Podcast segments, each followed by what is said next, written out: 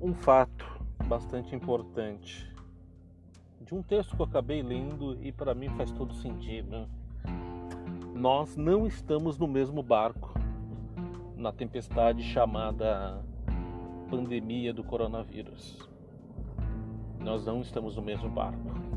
Cada pessoa, cada indivíduo tem seu próprio barco e a sua própria necessidade. Tem gente que está em iate, tem gente que está em navio, tem gente que está em canoa, tem gente que está em bote, tem gente que não tem nem a canoa para se apegar, está se afogando.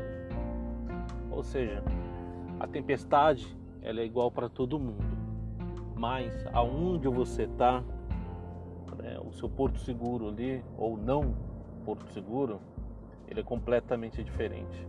As necessidades são completamente diferentes.